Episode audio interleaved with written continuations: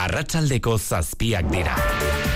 Euskadi irratian, mezularia. Arratxaldeon guztioi espetxeratu egin dute epaiaren agindu zeren egun donibare loitzunen irakaslea labankadaz hiltzuen amasei urteko gaztea.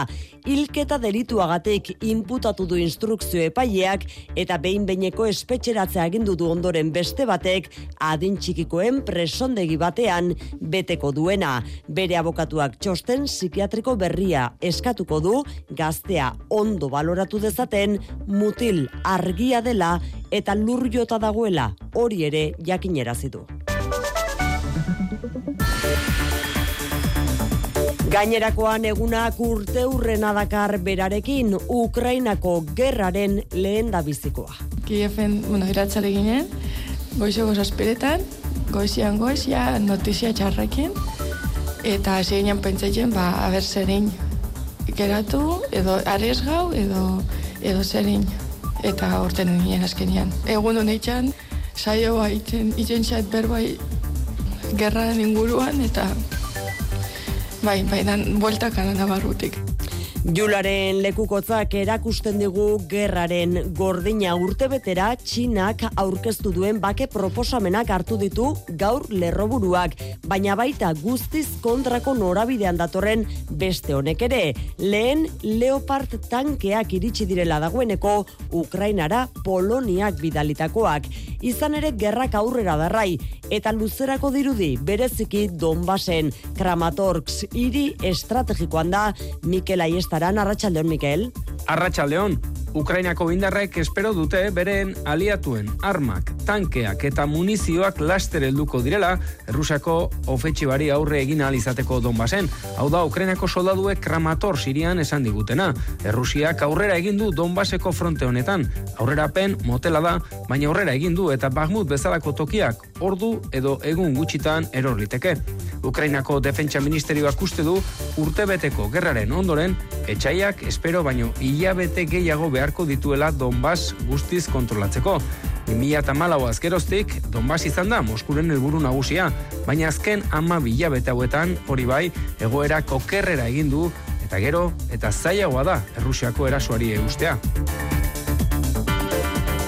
Bada Ukrainako gerraren ondorioei lotuta datoz kontsumobiden eta iratxe elkartean herritarrek iaz aurkeztutako kexa gehienak ana izoste arratsaldeon. Arratsaldeon oian, eh? Euneko laurogeita bederatzi egin dute gora Araba Bizkaia eta Gipuzkoan gasa, argindar eta uraren fakturei lotutako kexek nagusi dira berriz Nafarroan. Kexa gehien ala ere konsumobiden, telefonia eta telekomunikazioen esparrukoak dira eta ondoren energiari lotutakoak guztira ia irurogeita amar mila kesa eta erreklamazio aurkeztu ziren eta Nafarroan berriz ia berrogeita amar mila lautik bat argia eta gasaren garestitzeari lotuta. Energiaz gain, hipotekek eta autoen erosketek eragin dituzte herritarren kexa gehien. Jarraipen oso zabala izan du kutsabankeko langilek gaur egindako grebak amar bulegotatik bederatzi itxita egin egon dira sindikatuek emandako datuen arabera.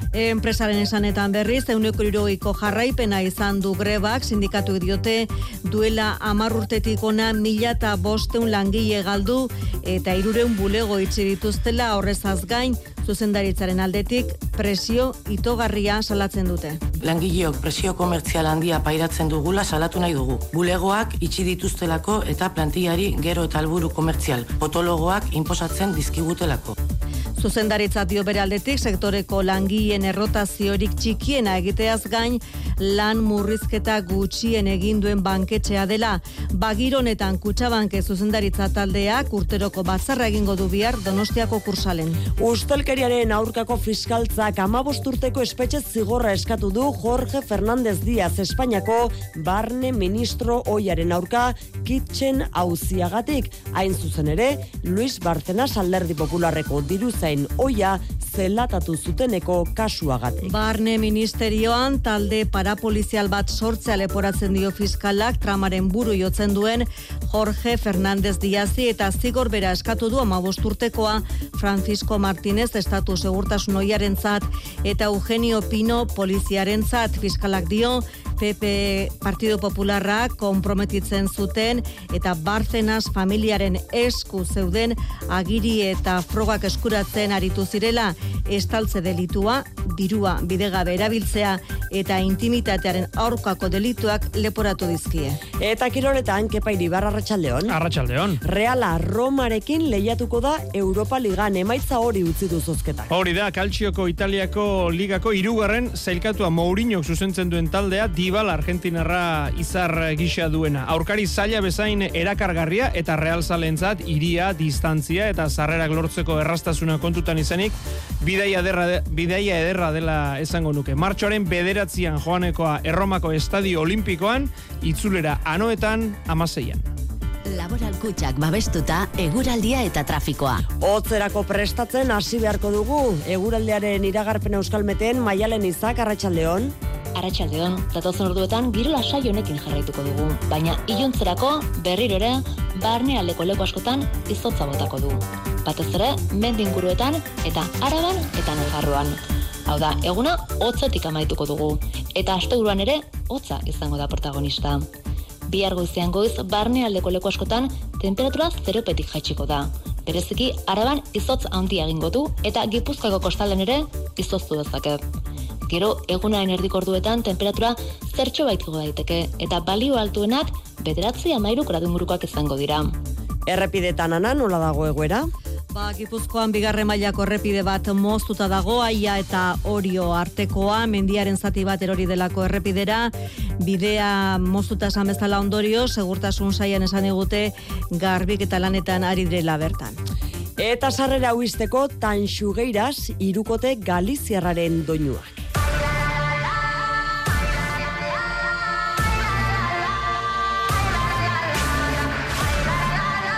Euskal Herrian da talde Galiziarra andoainen eskeniko dute kontzertua gaur, ordu bete barru, bastero kulturgunean. Baina, aitortu behar dugu, eh, berandu dabilela, sarrerak eskuratu ez dituena, dagoeneko, agortu dira guztiak.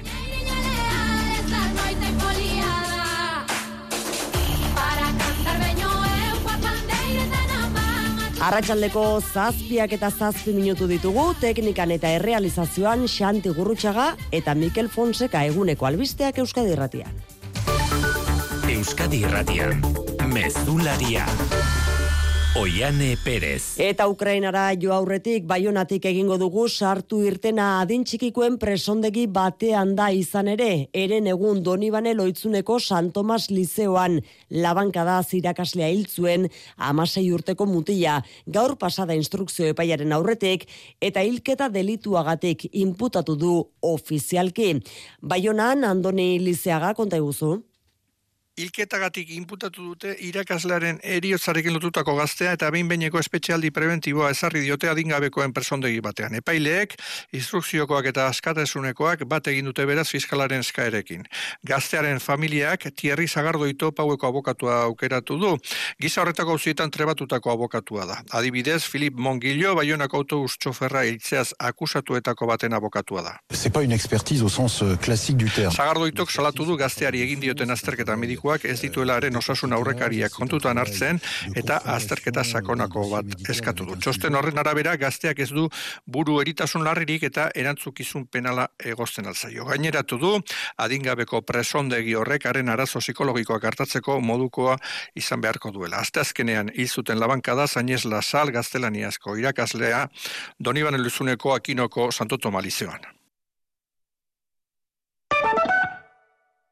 Zure etxea efizienteagoa izatea nahi duzu? Baina, nundik hasiko gara? Zer finantzak eta behar dugun? Ze subentzio dauden ikusi behar da. Inbertitu efizientzian, errazagoa da orain. Sartu birgaitzerakin.laboralkutxa.eu simulatzailean. Ezagutu eskura dituzun laguntza eta kenkari guztiak eta behar duzun finantzaketa. Laboral Kutxa, bada beste modu bat.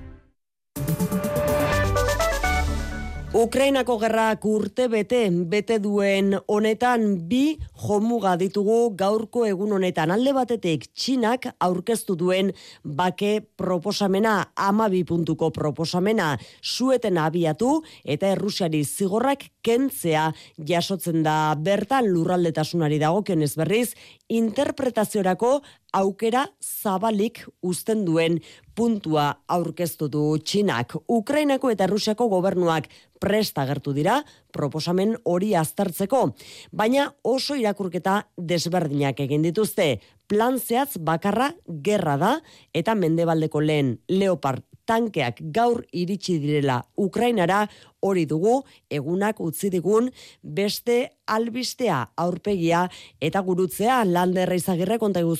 Gerra hasi eta urtebetera hause da irudia mendebaldeko lehen Leopard tankeak heldu dira Ukrainara. Lehenengo lau tanke hauek Poloniak bidali ditu eta urte honetan bertan gerra irabazteko balioko dutela dirazi du Ukrainako defentsa ministroak. Txinaren bake proposamenak ez ditu gerrako planak aldatu. Zuetena eskatzen du Pekinek. Errusiari zigorra kentzea eta herrialde guztien lurraldetasuna errespetatzea. Dokumentu aztertzeko presta gertu dira Kiefen, naiz eta plana zehatza baino orokorra iruditzen zaien. Ukrainarentzat errespetatu beharreko mugak nazioarteko legediak jasotzen dituenak dira. Errusiak aldiz, errealitate berriak errespetatzeko erantzun du. Begionez ikusten du zuetena, okupatutako lurrak aitortzen bazaizkio. Sonni prapor Ukraine! Trunko! Ekitaldi militar batek gogoratu du gaur Kiefen gerraren hasiera herritarrei garaipena hitzeman die Zelenski presidenteak eta horretarako aliatuei eskatu die laguntza. Bada Europar batzordeak eta NATO Estoniatik erantzun diote Txinaren bake proposamenari. Ez dela bake proposamen bat eta ez duela beraz sinesgarritasunik.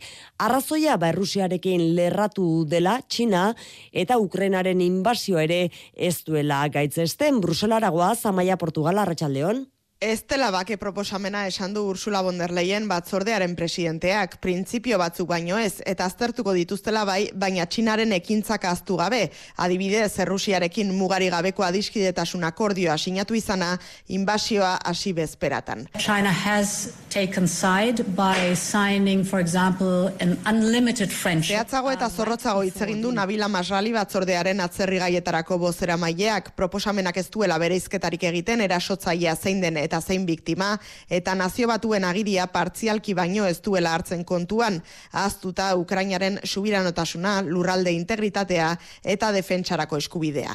Jens Stoltenberg NATOren idazkari nagusiaren zat, sinesgarritasuna falta zaio txinari, ez duelako Ukrainaren kontrako erasoa gaitzetsi nazio batuetan. China doesn't have much credibility because uh, they have not been able to uh, condemn Txinaren gaineko susmoak auspotu ditu atzera Stoltenberrek, batzordetik diote ordea, ez dutela froga garbirik, Errusiari arma hilgarriak bidaltzeko tandenik.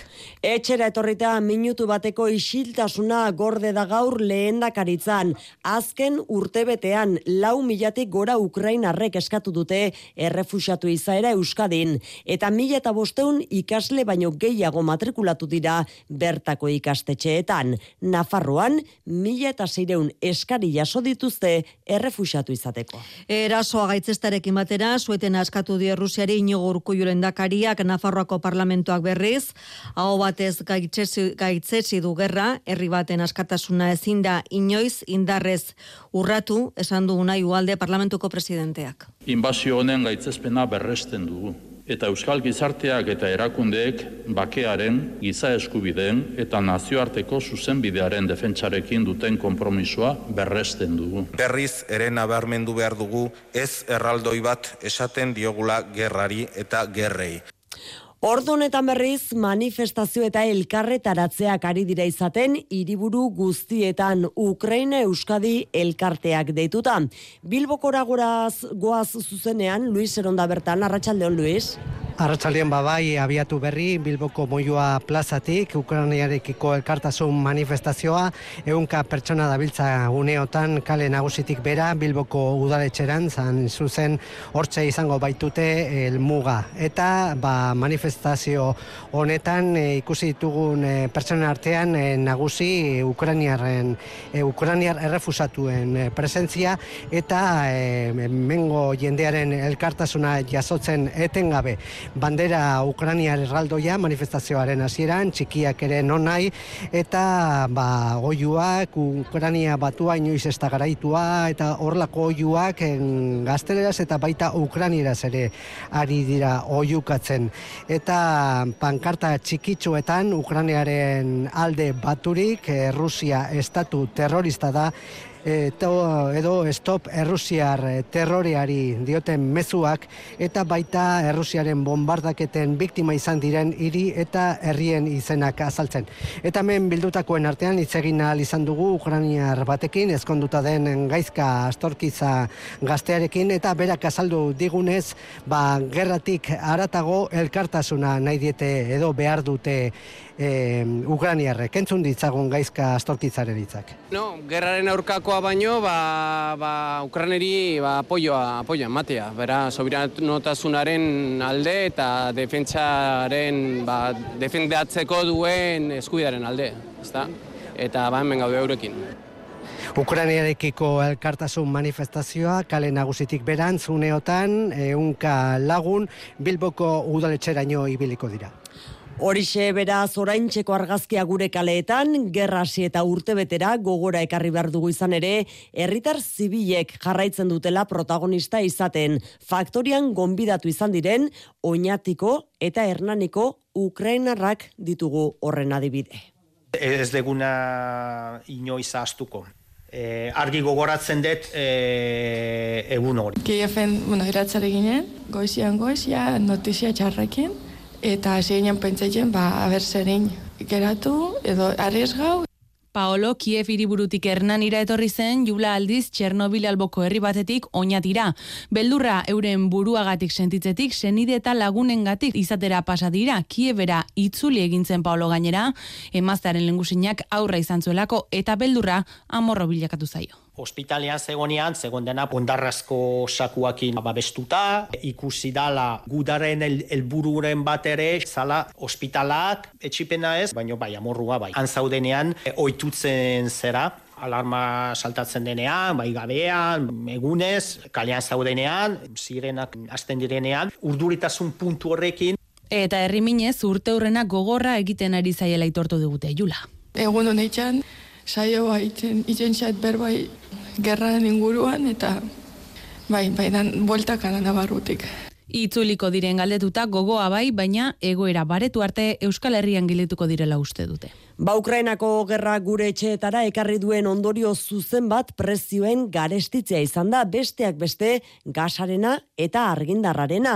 Horren ondorio zeuneko laurogeita bederatzi egin dute gora fakturei buruzko erreklamazioek kontsumo biden eta kexa nagusi bilakatu dira iratxe Nafarroko kontsumitzaien elkartean joxe joan ugalde. Guztira, hogeita sortzen mila eta seion erreklamazio jaso zituen iaz kontsumobidek eh, Javier Hurtado helburua jakinarazi duenez. Aurreko urtean baino zertxo bait gehiago. Eta horietatik 6 mila pasa izan ziren telefonia eta telekomunikazioa lotutakoak. Ondoren, gasa argia eta uraren hornikuntzari lotutako reklamazioak. Hauek euneko laurogeita beheratzi egin zuten gora. Ikusketak eginda zigor espedienteak bosteun hogeita bat izan ziren, gehienak elektrogailuen, telefoniaren eta autoen konponketen arloetan. Nafarroan berriz berrogeita bederatzen mila kontsulta eta erreklamazio, lautik bate argia eta gasaren garestitzeari lotuta. Horren aurrean, iratxe elkarteak gogo eta sakon eskatu dio administrazioari prezioak arrazoizkoak izan daitezen. Arantxa Jimenez. Eh, habría que priorizar la forma de que los consumidores podríamos acceder a las tarifas más baratas para que todos podríamos disfrutar de esos bienes eh, de una forma más sin sustos y sin sobresaltos. Energiaren sektoreaz gain, telefono eta internet konpainia aldatzean izandako gehiagizko prezioak, hipotekak eta autoen erosketak izan dira herritarren kezka eta kexuen eragile nagusiak. Kutxabanken zuzendaritza taldeak urteroko batzarra du bihar Donostiako kursalen eta 2022ko emaitzen berri emango dute batzar horretan. Babileraren atariko sindikatue guztiek deituta greba eguna izan dute gaur finantza erakundeko langileek. Greba egun arrakastatxua oso sindikatuen esanetan, amar bulegotatik bederatzi itxita izan direla diote sindikatuek. Besteak beste langile gehiago behar direla azpimarratu dute. Kutxabankeko zuzendaritzaren esanetan berriz, euneko irurogeikoa izan da jarraipena eta sindikatuekin negoziatzeko prest azaldu da zuzendaritza. Urtzi gartzia, Arratxaldeon. Arratzaldeon.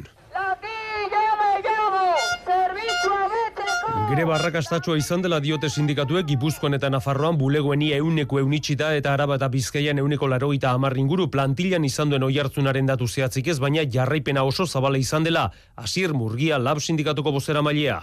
Historikoa izan da, bi aldetatik, alde batetik lortu dugu behingoz e, enpresa hontan sindikatu guztiok elkarrekin joatea alako multazio baten, greba bat konbokatuz, lehen biziko aldiz lortzen duguna enpresa hontan, eta bestalde plantiaren jarraipena grebari izan da itzela, izugarria. Helburu komertziala betetzeko zuzendaritzaren presio itogarria plantilan etengabeko murrizketak eta bezeroarekiko harretaren kalitatea okerrera egiten ari dela salatu dute sindikatuek. Duela marrurte kutsak fusionatu zirenetik, mila eta bosteun langile galdu dituela gaur egun irumila eta seireun izaderaino, eta dagoeneko berrondalaro eta amairu bulego itxi dituztela. Kutsabankeko zuzendaritzako iturriek aldiz, zera diote, sektoreko langileen errotaziorik txikina duela kutsabankek eta beste finantzerakundeekin alderatuta, kutsabanket dela murrizketa txikinak egin dituena, langile zein bulego kopuruari dagokionez, nola nahi ere sindikatuken negoziatzeko prest dagoela zuzendaritza, alakorik egin ezean, greba gehiago deituko dituztela ohartarazi dute sindikatuek. Espainiako auzitegi gorenak berretsi egin du alokairuzko gidaridun kotxeak eskatzerako garaian ez dela beharrezkoa ordu erdiko aurrerapenez egitea jaurlaritzak nahi zuen bezala. Gauza korrela ontzat eman du Euskadiko auzitegi nagusiak bitan hartutako erabakia, Uber, Cabify eta horrelakoetan ezin dela hogeita hamar minutuko aurrerapenaren baldintza ezarri eta aldi ezin dela debekatu gidaridun alokairuzko kotxe horien geolokalizazioa. Hori berretzita beraz, gorenak ere ez ditu onartu ez jaularitzak ez tasigidarien elkartek aurkeztutako elegiteak. Jaularitzak jakinarazi du egoera bederatzeko aukera honenak bilatuko dituela, segurtasun juridikoa zainduz zerbitzu juridikoekin aztertuko duela beraz sektorea antolatzeko urrengo arauak. Auzitegi nazionaleko fiskaltzak sistematikoki euskal presoe hirugarren gradua ukatzen diela ondoriztatzen duen txosten aurkeztu du foro sozial iraunkorrak. Eusko jaurlaritzak espetxetako eskumena duenetik, hogeita masei presoren hirugarren graduko eskariak onartu ditu, horietatik hogeita sei errekurritu ditu fiskaltzak hainu amendiburu. Eusko Jaurlaritzak espetxetako eskumena izan arren Euskal Presoek hirugarren gradua labaimenak eskuratzeko azken hitza auzitegi nazionaleko fiskaltzak duela gogorarazi du foro sozial iraunkorrak. Preso arrunten kasuan lau eskaritik bat atzera botatzen du fiskaltzak. Euskal Presoen kasuan oso bestelakoa da bataz bestekoa. Zenbakiak Teresa Toda foro sozial iraunkorreko ordezkariak. Eusko Jaurlaritzak espetxe eskumena hartu zutenetikan, irugarren gradurako hogeita amasei progresio eman dira. Haietako hogeita zei errekurritu ditu audientzia nazionaleko fiskaltzak. Eta errekurritutako horietatik bederatzi preso berriro espetxera itzularazi dituzte. Foro sozial iraunkorraren arabera, bi dira etorkizunera begirako erronkak, salboespen politika guztiak bertan bere ustea, eta ieslari eta deportatuen gaiari heltzea. Martxoaren amazortzi eta emeretzian, amaituko du foro sozial iraunkorrak bere bidea donostian eta iruñean egingo duen batzarrekin. Bien bitartean duela zazpi urte, Luson bake artisauen aurkako polizia operazioan atxilotu zituzten txetx etxe berri eta Beatriz Mol epaitu ditzatela eskatu du terrorismoaren kontrako fiskaltzak. Parisko auzitegi korrekzionalean egingo litzateke epaiketa hori. Eta eskalerik ez du aurkeztu Estefan Etxegairerentzat eta gogoratu operazionetan atxilotu zituzten Michel Bereko Irigoin eta Michel Berguñan tarte honetan hildirela. Bakebideak eman du fiskaltzaren eskariaren berri eta aldi berean gogor salatu du zazpi urteren buruan erabakia hartzea naiz funosa bozera malea skandalagarria oraindik zazpiurteren buruan holako uh, eskaera baten aintzinean izaitia. Defentsaren txanda da, eh, bere oaxak uh, egiteko eta noski hauzia uh, bertan bera gelditu dadin uh, eskatuko da. Hauzitegi nazionalak berri, Iñaki Garzia etako buruzagi oiari pasaporteak endu eta Espainiatik ateratzeko debeku ezarri dio Miguel Ángel Blancoren hilketaren arira atzo egindako auzi saioan deklaratzeari uko egin ondoren. Manuel García Castellón epaila badazpadako neurriak hartu ditu Graziaren kontra eta pasaporteak kentzeaz gain amabostean behin epaitegira joan beharko du dignidad justizia elkarteak etako hainbat buruzagi oiren aurka jarritako salaketen arira deitu zuen deklaratzera epaileak kasu honetan Graziak Miguel Ángel Blancoren hilketa eragozteko modurik izan ote zuen argitzea da prozeduraren helburua. Iñaki Graziak epailari esan zion Frantziak ez zuela Espainiaratu kasu horregatik epaitzeko eta esan bezala deklaratzeari uko egin zion. Ustelkeriaren aurkako fiskaltzak amabosturteko espetxe zigorra eskatu du Jorge Fernández Díaz Espainiako gobernuko barne ministro oiaren kontra. Barne ministerioaren barruan talde parapolizal bat sortzea leporatu dio Luis Barcenas popularren diruzain oia zelatatzeko. Baina fiskaltzak gehiago dio Fernández Díaz ez gain alderdi popularreko buruzagi gehiago ere izan daitezkela tartean Madril Mikel Arregi. Bai, ustelkeriaren kontrako fiskaltzak amabosturteko zigorrezka ere egin du Jorge Fernández Díaz ministro oiarentzako eta Francisco Martínez segurtasun estatu idazkari izandakoarentzako. Biei estaltze delitua dirua bidegabe erabiltzea eta intimitatearen kontrako delitua egozten die, hogeita bostorrialdeko eskaeran ustelkeriaren kontrako fiskaltzak kitxen kasuko deskribapen zehatza egiten du, Rajoiren gobernuak Luis Barcenasek giltzapean zituen peperen kontrako frogak lapurtzeko legezkanpoko polizia operazio antolatu zuela dio, Fernández Díaz litzateke operazio honetako arduradun nagusia, baina fiskaltzak ez du baztertzen PP eta Espainiako gobernuko beste arduradun batzuk ere tartean izatea. Politikarien bakarrik ez, ustelkeriaren kontrako fiskaltzak arretagunea, Polizia Nazionalaren arduradunen ganere jarri du, bilarejo komisario jarentzako, emeretzi urteko espetxe zigorra eskatu du, eta amabosteko berriz poliziaren operazio arduradun zen Eugenio Pino komisarioaren zat. Datorren ikasturtean Araba Bizkaia eta Gipuzkoako kirol erakunde guztiek protokolo bat izan beharko dute adingaben aurkako indarkeria prebenitu atzeman eta ari aurre egiteko protokolo horren oinarria hiru aldundiek eta jaurlaritzak diseinatutako plan bat da. Aldi berean biktimek telefono bat izango dute edozein indarkeria mota salatzeko Mikel Saez. 2008 hogeta lau ikasturterako Euskal Autonomia Erkidegoko kirol erakunde guztiek adingabeen aurkako indarkeria prebenitu, hauteman eta ari aurre egiteko protokoloa izan eta ezarri beharko dute. Protokolo horrek hiru aldundiek eta jaurlaritzak elkarlanian prestatutako plana izango du oinarri. Gainera, kirol erakunde guztiek pertsona bat izendatu beharko dute protokoloa koordinatzeaz eta betearazteaz arduratzeko. Horretarako prestakuntza espezifikoa jaso beharko dute. Ekimenaren helburua da adingabeen eskubideak babestea eta eskola kirolean indarkeria errotik desagertaraztea. Hala ere, indarkeria fisiko eta sexualetik arago kirol jardunean normaltzat jotzen diren jokabidei eta jarrerei jarri nahi zaie azpimarra. Alase azaldu du Arabako batzar nagusietan Igor Gereta Foro Aldundiko Kirol Zerbitzuko teknikariak. Hay cierta violencia inserta en el deporte y sobre todo ahí es donde queremos incidir. Aldi berian zure taldekoak gara izeneko zerbitzua jarriko da abian. Bertan, biktimek telefono bat izango dute eskuragarri, kirol ere muan gertatzen diren sexu jazarpenari, sexu abusuari, edota sexuan oinarritutako jazarpenari buruzko informazioa eta harreta jasotzeko. Taldeek eta federazioek ere zerbitzu horretara jo izango dute. Seaskak beste protesta bat egin du gaurkoan Baiona txipian hezkuntza ministerioko ordezkari bat bertako lizeo batera bisitan zetorrela baliatuta. Janrene etxegarairen sustengua izan dute seaskakoek. Eta une batez ministerioko ordezkariarekin hitz egiteko aukera izan dute eta honek esan die aurki jasoko dutela erantzunen bat azterketak euskaraz egiteko aldarrikapenaren inguruan seaskakoek mobilizazio gehiago iragarri dituzte tartean apirilaren hogeita bian manifestazio bat, Mañolo Espelet zehaska. Zuten nugu zerbait berri diakinen nugula, ez dugu deus diakiten, nahiz eta egiamendu batzu hartuak izan diren, eta horregatik guk uh, segitzen dugu, tematzen gira, zerbait diakin arte. Eta beti eskatzen dugu, gure ikaslearen eskubide lingistikoak errespetatuak izan ditezen. Eta esan baita aurten badatorrela berriz ere lilatoia martxoaren bostean lasterketa morearen hogeita amairugarren edizioak donostiako kaleak beteko ditu.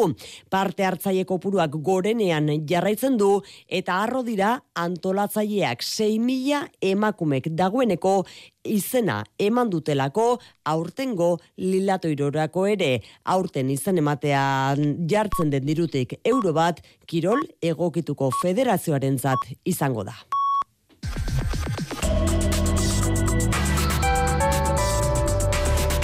Euskadi Irratian eguraldia eta trafikoa. Maria Meitia larrangoitean nola ditugu errepideak? Arazo bakarra honetan Gipuzkoa 2600 amaika bigarren mailako errepidean, aia eta orio batzen dituen horretan, oraindik ere lanean ari dira lurjauzia izan baita, mendia erori baita, eta bideak itxita jarraitzen du.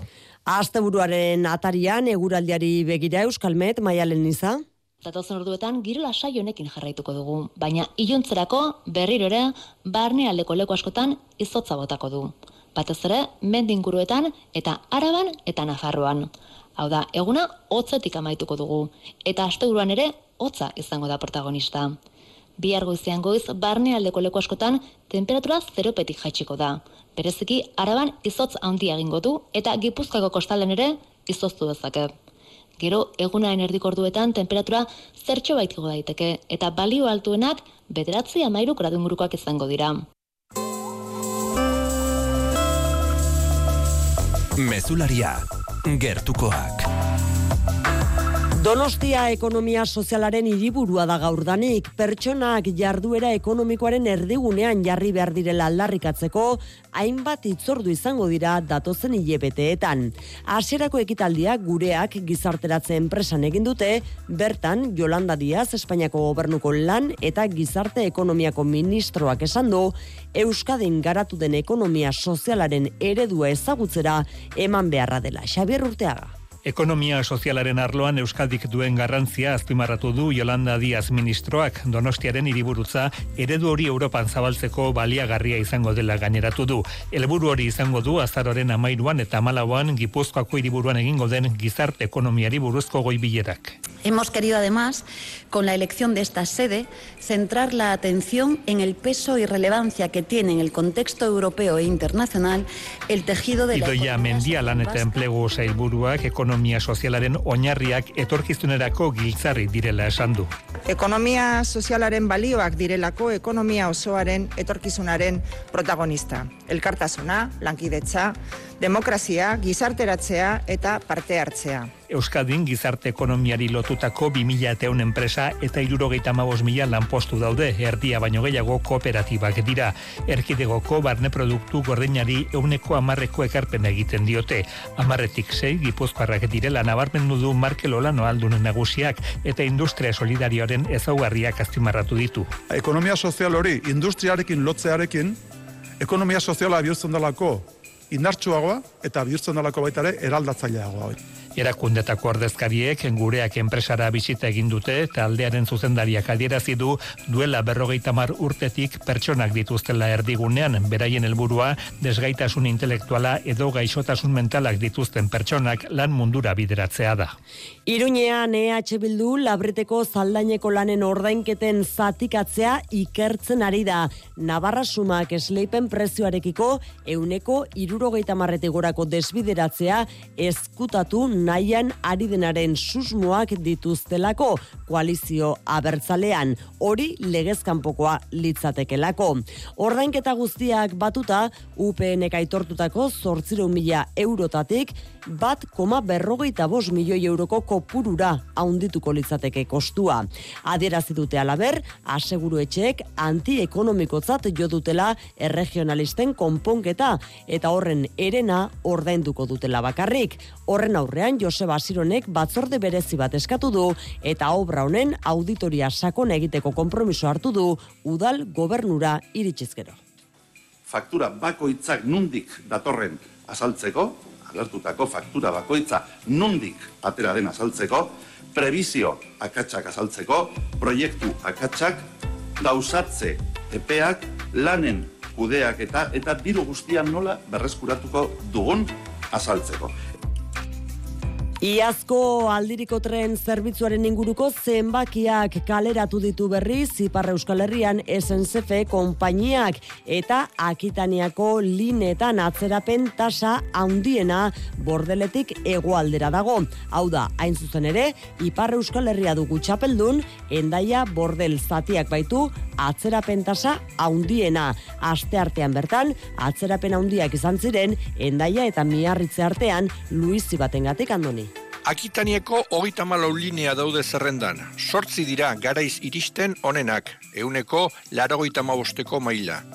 Hiru txarrenak euneko laragoita bospetik, bordele endaia, bordele tarbez eta baiona tarbez. Sei minutu baino gehiagoko atzerapenak aintzat hartzen dituzte zenbaketa horiek egiteko. Eskualde osoan aurre ikusitako helburuak ez dituzte bete. Euneko larogeita mabik kakotx bian egon nahi zuten eta larogeita bat kakotx bian daude. 2000 eta hogeita laugarren urterako euneko laroita malauan izatea dute xede. Atzerapenak azaltzeko oiko gora berez gain, ormatzeak edo luiziak aurtengo kanikulak eragin berezia izan omen du. Behin baino gehiagotan kesatu da Akitaniako kontseilua, erakunde horrek ordaintzen baitu zerbitzua. Aurten erabaki dute zerbitzu pribatuari ateak irekiko dizkiotela Alan Rusetek dio legez behartuta dagoela edo zein enpresek izanen du aukera leia sartzeko tarteko renfek edo euskotrenek. Kultura leioa.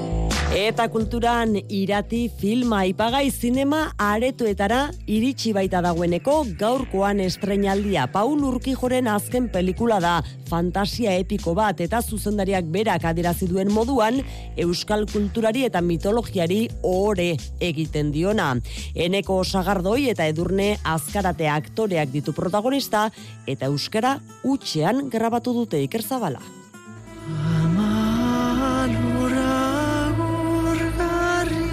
Paul Urkijok genero historikoa mitologiarekin ustartzen du fantasia epikoko pelikula sortzeko Euskal Sinemaren eremuan aurrekaririk engabea. Zuzendari arabarrak errementarien erakutsiriko estilo bizi eta pertsonala zorrostu du erdiaroko historio hau Euskal Sineskeriaren mundu aberatsa sornituz.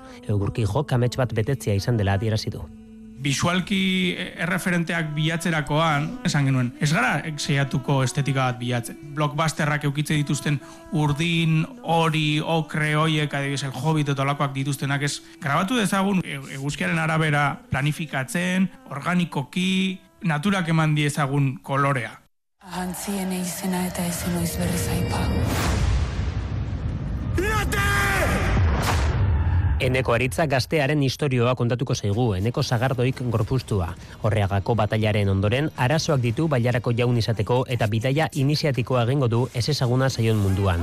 Horretarako, irati izango du bidelagun, mundu erreal eta fantastikoaren artean dagoena. Edurne askarateren pertsonaia da, lehen pelikula izan duen ontan. Pertsonaiak ditu hainbeste kolore eta transitatzen duen beste lekutatik nire bihotzean daramadana da hori ez, jo ezarekin eta iratirekin iritsi naizona. Pelikulak jaialdi ibilbide ona izan du, zitxesen publikoaren saria irabazi zuen eta oroar egon den toki guztietan harrera beroarekin hartu dute. Goia sarietan ere bost hautagaitza lortu zituen, naiz eta oraindik aretoetara iritsi gabe egon. oro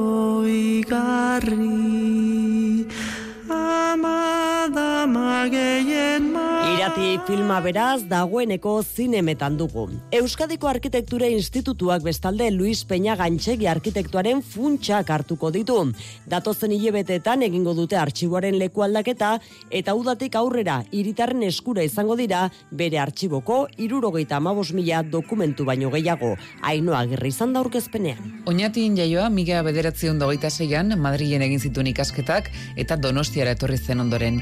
Mila bederatzion da berrogeita meretziko zarauzko bista alegre dorra izan zen bere aurreneko lanetako bat, eta aurrengo urteetan maisu izan zen arkitektura modernoa paisaia urbanoetara egokitzen. Donostian besteak beste Trinitate Plaza eta Aizearen Urraziko Plaza ere ikizituen. Bira izan zen alaber, Euskal Herriko Arkitektura Eskolaren fundatzaia. Iñaki Arriola, lurralde plangintza, etxe bizitza eta garraio zailburua. Akordioarekin, uda baino lehen, Euskadiko Arkitektura Institutuak ordeko kitxu, artxiboaren irurogeita amabos mila dokumentu baino gehiago. Horrela, Pinagantzig arkitektuaren lanean buru hiltzeko aukera emango du. Arkitektura Institutuak Peña Gantxegiren artxiboa gordetzeaz gain erakutsi ere egingo du. Arkitektoak gune propio izango du Santa Teresa konmentuko eraikinean eta espazio horretan aurkeztuko dira bere artxiboko dokumentu funtsak. Mari Jose Tegerian, Gipuzkoako Kultura Diputatua. Euskadiko Arkitektora Institutora altura eta ikuspuntu ezberdinetatik alda hurbildu. Eta bizita bakoitza disiplina horren teknika eta filosofia ezagutzeko ibilbide baten urratsak izaten dira. Peña Gantxegiren artxiboko funts guztiak egongo dira ba, iritarren eskura, baina kontsultak egin alizateko itzordu askatu beharko da aurretik. Zortziak hogei gutxi ditugu, kepa iribar, arratxaldeon. Arratxaldeon. Reala Roma ez da partidan Europa Ligan. Hori da, gaur sosketa, Europa Ligako final sortzirenetako eta kaltxioko Italiako Ligako irugarren zelkatua Mourinhoren eh, taldea, aurkari zaila bezain erakargarria. Eta Real Zalentzat, iria, distantzia eta zarrerak lortzeko errastasuna kontutan izanik, ba, bidaia ederra gelditu da. Martxoaren bederatzean joaneko erromako estadio olimpikoan itzulera anoetan amaseian. Atletikek etorkizuna sendotu nahian plan estrategiko aurkeztu du diruzarrerak indartu, kirol arloan goi mailan jarraitzeko asmoarekin.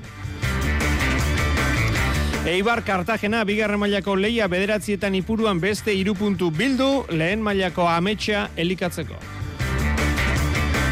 Zaskibaloian Euroliga Virtus Bolonia kazu Baskonia kopako zaputza aztu eta top sortzian jarraitzeko garaipena nahi dute. Eskubaloian anaitasuna Granollers bigarren zelkatua bisitari katedralean azken biak galdu egin ditu talde Nafarrak. Errukbian Frantziako Pro de Bi Ligan Provence biarri zigoerako playofferako aurkari zuzena bisitari lapurtarrek. Eskuz binakako ligaskan azken jardunaldiak gaur abiatuko da zailan, altuna tolosa, larrazabal, albixu. Entzule lagunok, arratsaldeon ongi etorri, realari Europako ligako sosketan egokitu zaion aurkaria aztertu aurretik, egunak dakartzan kirol itzordu garrantzitsuei gain begiratu eta entzun duzue, asko dituko gaur. Txuri urdinek martxoan egingo duten moduan, Italiara jodu kazu Baskoniak. Eurolikako hogeita bosgarren jardunaldiarekin itzordua baitauka talde gazteiztarrak. E, arabarrek e, kopan jasotako zaplasteko ahaztu nahi dute eta zerrobea horretarako berriz ere Europako txapelketa nagusian etxetik kanpo garaipena lortzea baino aspaldian kostatzen ari zaie gainera azkena abenduaren amaseian lortu baitzuten Fenerbatxeren e, kantxan. Tadaz e, zederkezkizen baja dauka peñarroiak, lituaniarrak giarretako arazoak ditu, eskuin, eskuin izterraren atzealdean, aduptorean izan dituen arazoak eh, berragertu zitzaizkion orain bieguneko entramendu saioan, eta ezingo du jokatu. Baskonia zeigarren dago zelkapenean, amairu garaipen eta amaika porrotekin, eta gaurko aurkaria, eskario loren eta xengeliaren e, bolonia, amabigarrena da, amaika garaipen eta amairu porrotekin. Aurkari zuzen bat atzen usteko aukera dute beraz, Baskoniako kideek e, neurketa sortziterdietan hasiko da, Virtus Segafredo Arena pabiloian. Bilbo Basketek bestelako albiste utzi digu. Jeff Wedgik min hartu du esker orkatilako kanpoko alboko lotailuan biurritua dauka eta austura metakarpo ezur batean 6 sortzi asterako baja izango da. Baskoniarena abiatzerako jokoan egongo da Asobal Ligako partida Iruñean. Elbetia anaitasuna Granollers sortzietan hasiko baita. Barcelona algustidunaren ondoren Granollers da bigarren zelkatua ligan hogeita sortzi punturekin. Gogoratu, anaitasuna amabigarren dagoela amaseirekin. Nafarrek azken bi partidak galdu egin dituzte eta berriz ere norabide egokira itzuli nahi dute, baina taldea ez dago geizki, ibai meoki. Taldea ongi dago ez, moralki azkeneko partidua naiz eta galdu, azkengo minutu arte hori ginen ba, puntuen bila, Beraz, eh, taldea indartsu dago eta gogoarekin ez, eh, situazioari buelta emateko. Ez dute aurkari erraza horretarako, ligan eh, bigarren postuan egonkortuta dago talde Kataluniarra eta azte barruan Europako leia irabaztetik datoz eskejern talde Danimarkararen kontra. Gaurko partidua zaila ez, e, partidu oso zaila, garen esen aurka, badakigu ze talde mota diren, e, aurten bakarrik iru partidu galdu dituzte, beraz, e, partidu oso oso gorra ez, Frantziako Prodebi errukbi ligan berriz, hogeita bigarren partida jokatuko du biarritze olimpikek denboraldiaren tarte garrantzitsua datorki lapurtarrei urrengo asteetan, paperaren gainean behintzat, teorikoki, irabazteko moduko hiru partida dituzte, gaurko etxetik kanpo eta urrengo biak eh, agileran. Gaur, Provence izango dute aurkaria, zazpigarren postuan dagoen eh, taldeari egingo diote bisita, aurkari zuzena, lehen zei postuetan amaitzeko, igoera playoffean sartzeko alegia. Porrotak eta garaipenak tartekatzen ari da aspaldian biarritz, eta playoff postuak eh, lotzeko, ba ondo letorkioke garaipenak eh, kateatzea. Neurketa gaueko bederatzietan hasiko da.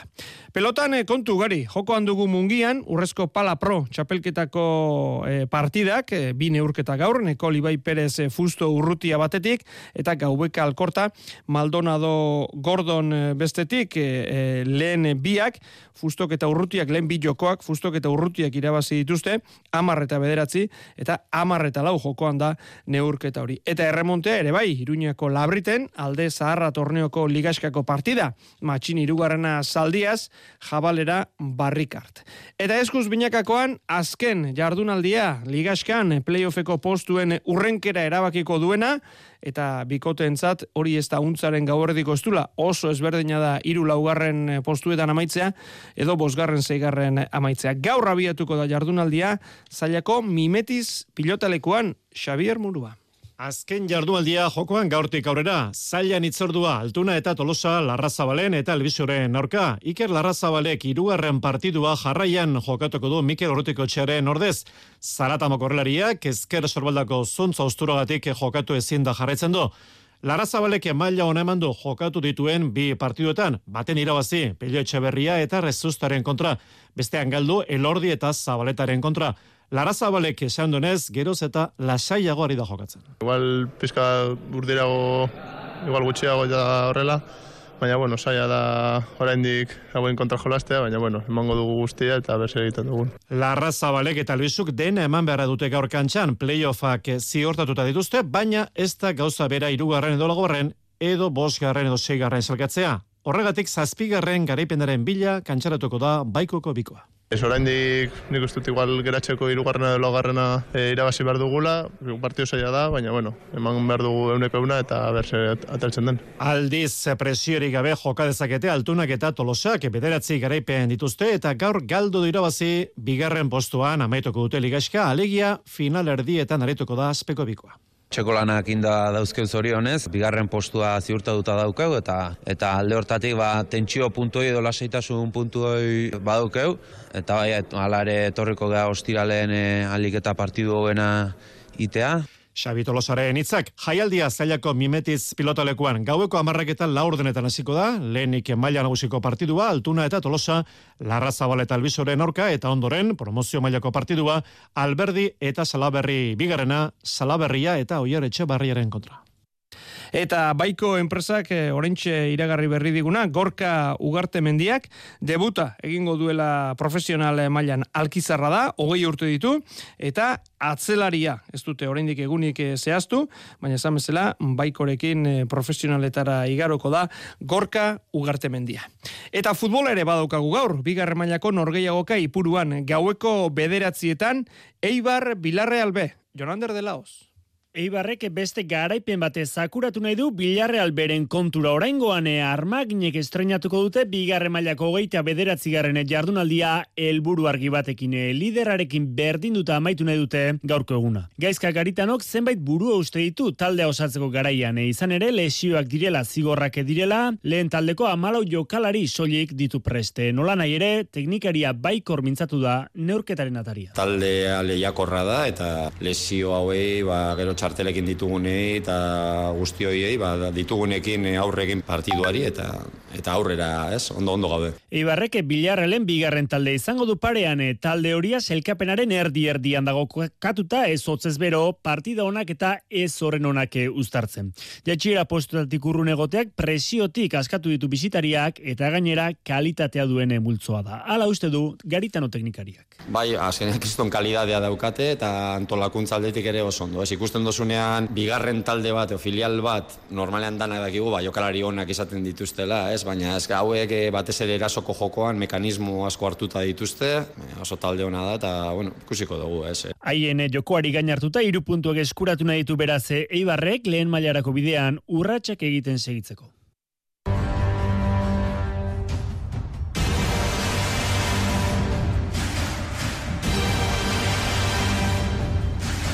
UEFA Europa Liga gaur final sortzirenetako sosketa eta realari aurkari zaila bezain erakargarria egokitu zaio kaltxioko irugarren eh, zailkatua Roma zalentzat, balen aipatu dugu distantziagatik, iriaren ezaguarren eta sarrerak lortzeko errastasunagatik, ba bidaia ederra. Konta iguzu, Xavier?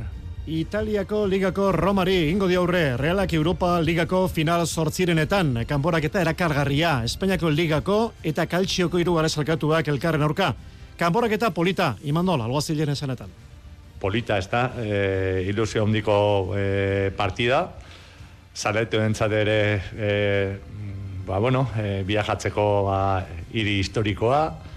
Klubesela handia entrenadore haundi batekin, egia esan, ba, bueno, e, gauza asko politak, gauza haundi bat egiteko. Jose Mourinho izango du aurrean entrenatzaile horietarrak, entrenatzaile berezia gustoko duena imanolak. Aurrean, ba, egotea, ba, bueno, erreferente bat, eta Mourinho erreferente bat, izan da, eta da, entrenatzaile guztiaren txau, behintzan niretzat, Ba, bai, e, berezila da, baina esateten bezala, bai Mourinho da olako, eta baita ere izuagizko kluba eta iria alako. Diego Llorente, realeko jokalari hoiak jokatzen du Roman, jokalari zaurena berriz, Paulo Dybala, hogeita bederatzi urteko aurrelaria argentinarra. Europa Ligan Salzburgo kanporatu berri du, joanekoan Alemanian bateta huts galdondoren, barte bieta huts irabazi du talde italiarrak. Roma Conference Ligako txapelduna da, talde gogorra, lehiakorra, baina baita reala ere, alegia txuri urdinek berea emanezkero aurrera egiteko aukera izango dute.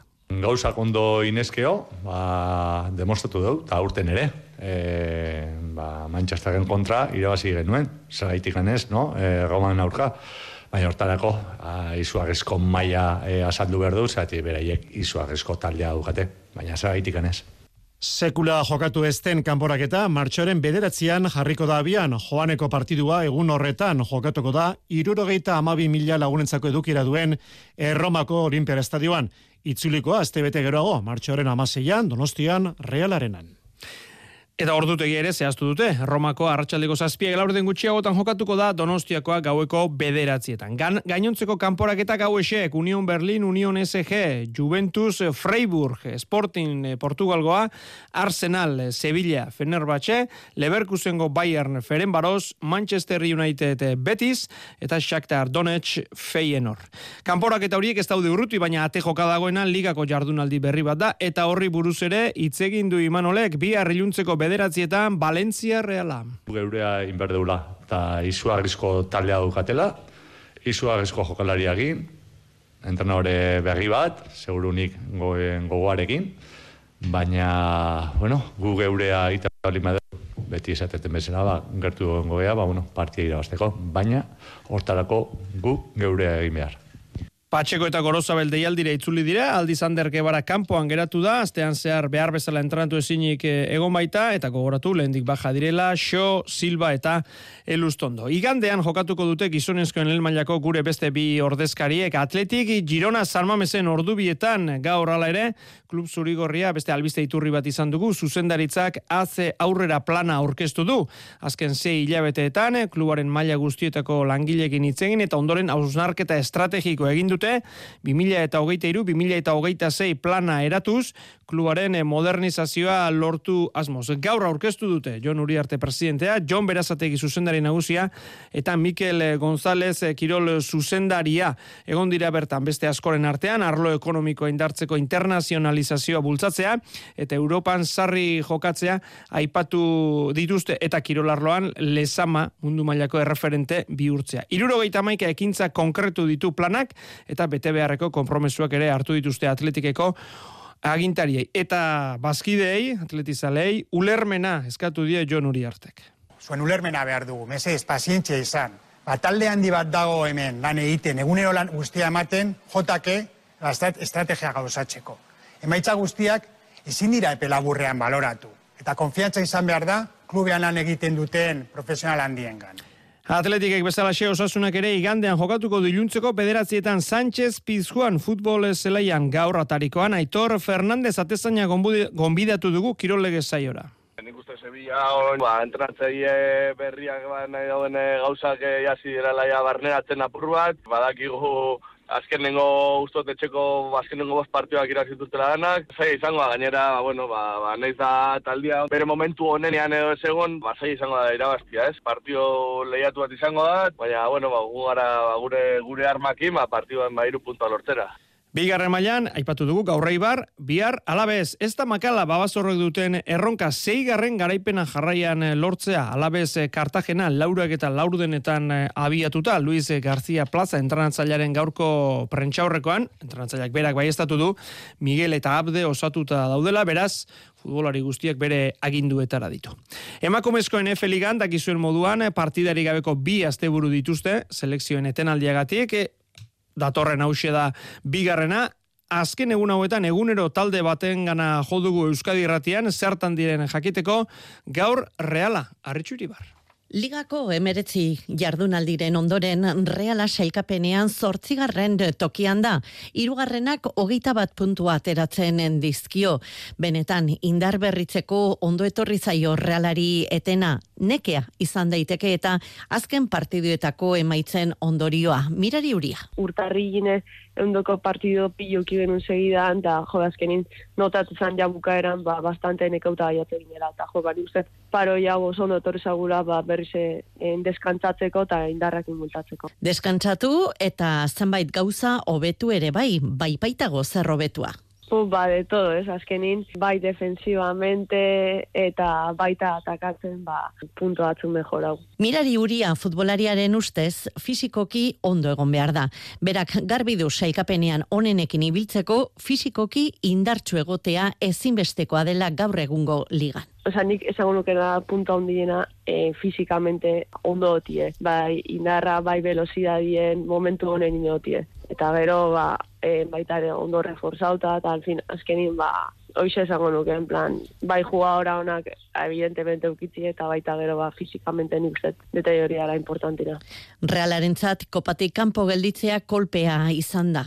Bai, ez, azkenin gure objektibu zen ba, kopan aurra segitzie. Eta, bueno, hemen azkenin ezin izen genuen lortu, eta, bueno, ba, bai, pixket, amurru hori bai. Kopa, aztuta, liga da helburua eta urrengo partiduari begira lanean ari dira laugarrenaren aurka, Atletico Madrilen aurka jokatuko du realak datorren astean etxean. Txirrendularitza, Jon Izagirre irugarren zelkatu dago Gran Camino lasterketako bigarren etapan Monte Trega mendatean amaitu da, Bingegard nagusitu da, bakarrik elmugaratu da, hogeita bat segundura Ruben Guerreiro, hogeita laura Jon Izagirre, emezortzigarren elmugaratu da, Igor Arrieta, Bingegard lider, Guerreiro hogeita sortzira, Izagirre hogeita amaika segundura. Ruandako turrean zeigarren etapa, badilati nagusitu da, haure bakarrik elmugaratu da, amalau segundura sortzigarren Victor de la parte, eta Euskal Tele Euskadiko Mikel Bizkarra amalaugarren Lezerf lider, Budillak bi segundura, zazpi segundura kaltzoni irugarren, eta laugarren dago Victor de la parte hau ere zazpira dago Mikel Bizkarra sortzigarren. Eta Emir Herri Arabiarretako turrean bosgarren etapan, gorroene begenen nagusitu da esprinean Gabiriaren eta Beneten aurretik, Jon Aberasturi hogeita mairu garren, Pello Bilbao berrogei garren. Zailkapen nagusian Remco Ebenepul lider, bederatzi segundura Plap bigarren, irugarren Pello Bilbao amairu segundura dago Barein Victoriuseko txirrendularia. Mendila esterketa batera ipatu behar dugu, Trans Gran Canaria proban berrogeita bost kilometrokoan hain zuzen, laugarren postuan amaitu du Maite Maiorak Nuria Gil izan da irabazlea lau ordu eta sortzi minutuko denborarekin, Johanna Armstrong bigarren, Gemma Arena zirugarren, eta Maiora laugarren, lau ordu eta hogeita lau minutuko denborarekin. Eta irte naiz, buruarekin, jakiten oso luzia zala, lasterketa gogorra, gainera, kaurrika asko egitekoa, Ogeta margarren kilometroan, ia iru kilometroko igoera bat zeon, oso altzurra. Ja, hanketa mina egiten duna, baina oinez ezin dianak egin. Eta egia indartsu sentitu naiz, eta ondo igo naiz, eta azkenengo kilometroa, ba, ja ere banekin, korrik asko egiteko zirela, eta ja hankak ikusten nuen, flojerakin, entrenamentu faltarekin etorri naiz, baina bihotza eta sentsazio honekin, ba, laugarren postuekin konformatu behar izan naiz, baina oso posik, batez ere ikusita, ez dakala inungo postuetan eh, helbururik, Sara Peña, lasterketa honetan bertan, amargarren zelkatu da bost ordu behar izan ditu, ibilbideko berrogeita bost kilometroak osatzeko. Amaitu horretik, golfean LPGA zirkuituko txapelketa Tailandian, bi jardunaldi jokatuta, Carlota Ziganda parraren azpitik zazpi kolperekin dago, hogei garren zelkapenean, liderra den Bongtabelap, emeretzi urteko Tailandiararen gandik, bost kolpera. Eta surfean munduko QS zirkuituko txapelketa Marokon, Anchor Pointen, gizonezkoen hogeita mabiren birenetako kanporaketan kaleratu dituzte gaur Adurra Matrien eta Jago Dominguez ondorioz Euskaldunik gabe gelditu da gizonezkoen leia. Iluntzeko zortziak dira. Euskadi Irratiko Informazio Zerbitzuak.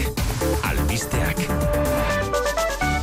Arratxaldeon berriz ere guztio otxaiaren hogeita laua dugu Ukrainako gerra asizela urte bete gaur efemeridiaren inguruko albisteak nagusi urte urren honetan. Baina aurretik Donibane garaz Donibane Loitzuneko San Tomas Lizeoan gertatutakoa azkena Anain Sausti Arratsaldeon. Arratsaldeon. Etx espetxeratu egin dute epaiaren aginduz eren egun Donibane Loitzunen irakaslea labankada ziltzuen 16 urteko gaztea. Hilketa delitoagatik inputatu du instrukzio epaileak eta behin-beineko espetxeratzea agindu du ondoren beste batek adin txikikoen presondegi batean beteko duena. Bere abokatuak txosten psikiatriko berria eskatuko du gaztea ondo baloratu dezaten mutil argia dela lur jota dagoela hori ere jakinarazi du. Ukrainako gerrari lotuta Txinak aurkeztu duen bake proposamenak hartu ditu gaur lerroburuak bi aldeei sueten eskatu die Txinak eta Errusiaren aurkako zigorrak erretiratzea. Europar batzordeak eta NATO baina ez diote sinesgarritasun handirik eman Txinaren proposamenari batetik Pekinek Errusiarekin dituen adiskidetza akordioengatik eta bestetik Txinak ez duelako inbasioa gaitzetsi. Baina bake proposamenetatik aratago gerra luzea espero da oraindik Ukrainan horren erakusle gaur bertan iritsi direla ikur bilakatu diren lehen Leopard tankeak Poloniak bidali dituenak. Biktima zibilen lekukotzak ere jaso ditugu Euskadirratian, lau milatik gora Ukrainiarrek eskatu dute errefusiatu izaera Euskadi mila eta zeien izan dira Nafarroan, Jula izan da faktoria saioan. Kiefen, bueno, iratzare ginen, goize goz aspiretan, goizian goiz, ja, notizia txarrekin, eta zeinen pentsatzen, ba, haber zerin geratu, edo ares gau, edo, edo zerin, eta orten nien azkenian. Egun honetxan, saioa itzen, itzen zait berbai gerraren inguruan, eta bai, bai, dan, bueltak anana barrutik. Bada Ukrainako gerraren ondorioi lotuta datoz kontsumobiden eta iratxe elkartean herritarrekia zaurkeztutako kexa gehienak. Euneko laurogeita bederatzi egin dute gora, araba bizkaia eta gipuzkoan, gasa, argindar eta uraren fakturei lotutako kexek nagusi dira berriz Nafarroan. Eta kexa gehien ala ere konsumobiden telefonia eta telekomunikazioen esparrukoak dira, eta ondoren energiari lotutakoak guztira ia irurogeita amar mila kexa eta reklamazio aurkeztu ziren, eta Nafarroan berrizia berrogeita marmila, lautik bat argia eta gazaren garestitzeari buruzkoak. Energiaz gain, hipotekek eta autoen erosketek eragin dituzte herritarren kexa gehien. Jarraipen oso zabala izan du kutsabankeko langileek gaur egindako grebak amar bulegoetatik bederatzi itxita egon dira sindikatuek emandako datuen arabera. Enpresaren esanetan berriz, euneko irurogeikoa, irurogeiko jarraipena izan du lan uste elkarteak sindikatu diote duela hamar urtetik ona mila eta bosteun langile galdu eta irureun bulego itxi dituztela horrezaz gain zuzendaritzaren aldetik presio itogarria salatzen dute. Langileok presio komertzial handia pairatzen dugula salatu nahi dugu. Bulegoak itxi dituztelako eta plantillari gero eta alburu komertzial. Potologoak inposatzen dizkigutelako. Zuzendaritza dio beraldetik sektoreko langileen errotaziorik txikien egiteaz gain lan murrizketa gutxien egin duena dela eta hitz egiteko prest agertu da.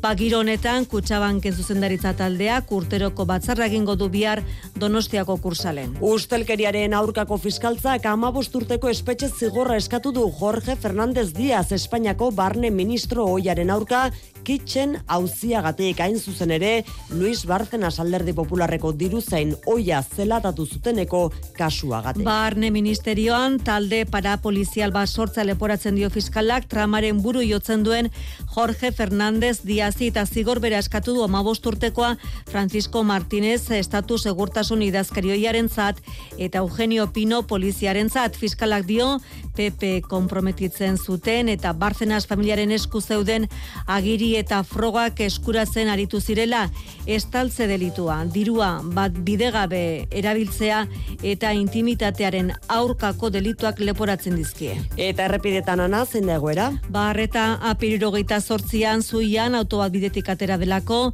gazteizera bidean gertatu da istripuan, garabia bertan dela esan digute segurtasun saiean. Eguraldiari lotuta berriz, hotz kontuak ditugu asteburu honetarako maialen iz euskalmet datozen orduetan giro lasai honekin jarraituko dugu, baina iluntzerako berriro ere barne aldeko leku askotan izotza botako du. Batez ere, mendinkuruetan eta araban eta nafarroan. Hau da, eguna hotzetik amaituko dugu, eta asteburuan ere hotza izango da protagonista. Bihar goizean goiz, barne aldeko leku askotan temperatura zeropetik jaitsiko da. Bereziki, araban izotz handia egingo du eta gipuzkako kostalen ere izoztu dezake. Gero, egunaren erdikorduetan temperatura zertxo baitzu daiteke eta balio altuenak bederatzi amairu gradun izango dira. Arratxaldeko zortziak eta 6 minutu ditugu besterik ez gure aldetik, asteburu ona, opatzea besterik ez, asteburuan beraz, eta ondo izan guztioi.